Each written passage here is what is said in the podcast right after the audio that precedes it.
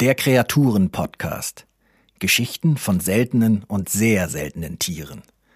Präsentiert von Citizen Conservation. Haltung rettet Arten. Heute Murmel Klausen, Drehbuchautor. Das Vancouver Murmeltier. Die größte nordamerikanische Pazifikinsel liegt an der Südwestküste Kanadas und heißt Vancouver Island. Vancouver Island ist sehr schön. Es gibt dort Robben, Wale, Elche, Wälder aus Riesenbäumen, Zebrastreifen in Regenbogenfarben und eines der seltensten Säugetiere der Welt, das Vancouver Murmeltier. Auf Englisch heißt es etwas korrekter Vancouver Island Marmot, denn das Vancouver Murmeltier gibt es eben nur hier, auf Vancouver Island. Das Vancouver Murmeltier lässt sich durch sein dunkelbraunes Fell mit ein paar weißen Flecken recht gut von anderen Murmeltieren unterscheiden. Auch ist es etwas größer. Offenbar hat es vor sehr langer Zeit begonnen, in seinem Inseldasein ein paar eigene evolutionäre Entwicklungen zu unternehmen. Vor allem aber ist es sehr viel seltener als andere Murmeltiere. Selten klingt ja immer irgendwie interessant und edel, heißt bei Tieren aber meistens leider nur vom Aussterben bedroht. Die Alarmglocken schrillen in den späten 90er Jahren, als bei einer Zählung nur noch 70 Tiere gefunden werden konnten. Da war klar, wenn jetzt nicht sofort etwas passiert, ist dieses Murmeltier verloren.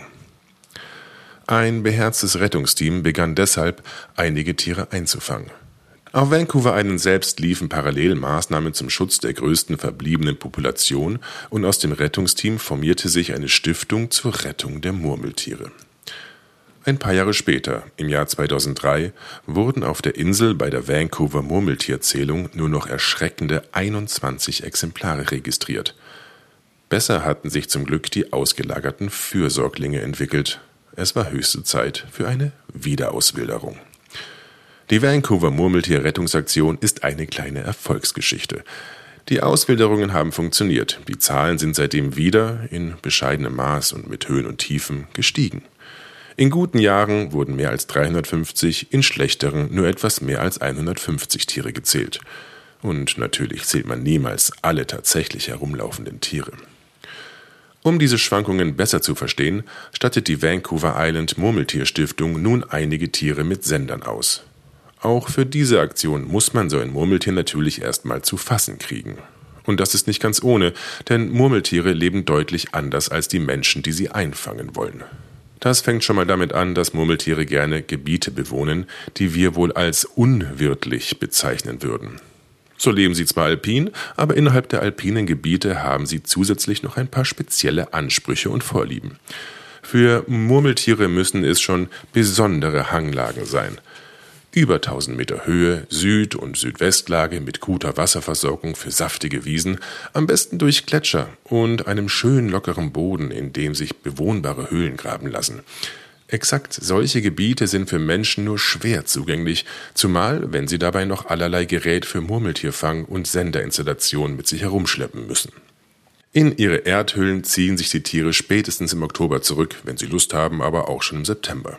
Dort winterschlafen sie dann, kommen frühestens im April, vielleicht auch erst im Mai wieder hervor und haben erstmal mächtig Kohldampf.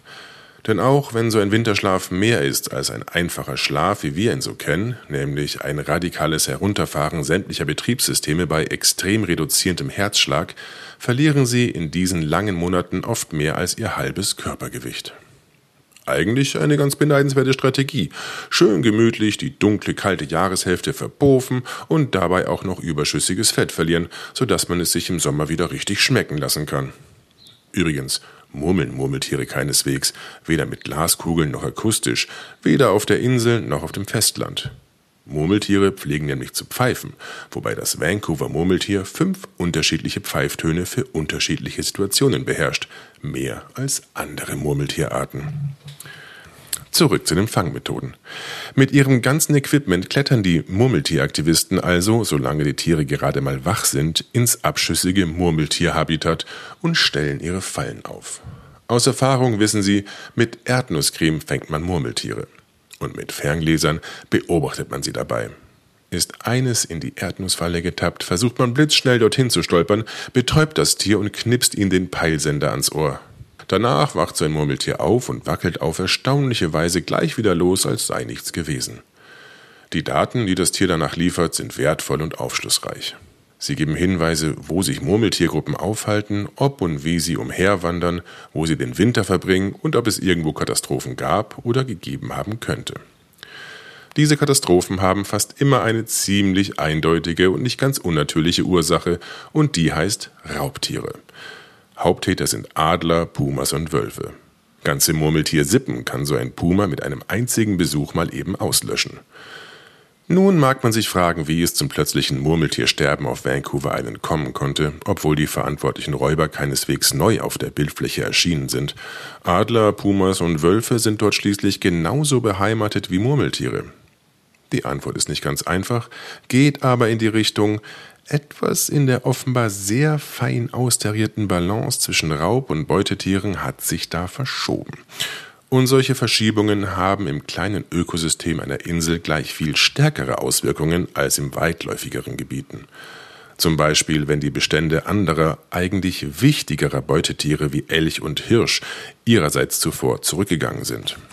Ins Gewicht fallen da auch Umweltveränderungen wie Straßen, die den Murmeltierlebensraum zerschneiden, wodurch der bei den Tieren wichtige Austausch von Jungtieren erschwert wird. Oder dass sich die Gletscher, aus denen die Murmeltierhänge mit Wasser versorgt werden, zurückziehen. Im Jahr 2021 brachte eine extreme Hitzewelle Temperaturen an die kanadische Westküste, wie man sie sonst nur in Wüstenstaaten antrifft, gefolgt von Feuern. Unter solchen Bedingungen verschiebt sich eine fein austarierte Balance schnell mal noch weiter. Aber die Vancouver Murmeltierretter bleiben dran mit ihren Sendern und ihrer Erdnusscreme und ihrem Herzblut. Und für sowas kann man ja auch mal dankbar sein. Danke fürs Zuhören. Das war ein Podcast von Citizen Conservation. Haltung rettet Arten. Eine Initiative zum Aufbau koordinierter Erhaltungszuchten gegen das Artensterben. Text Ulrike Sterblich. Citizen Conservation finden Sie auch auf Facebook, Instagram, Twitter und YouTube oder unter www.citizen-conservation.org. Citizen.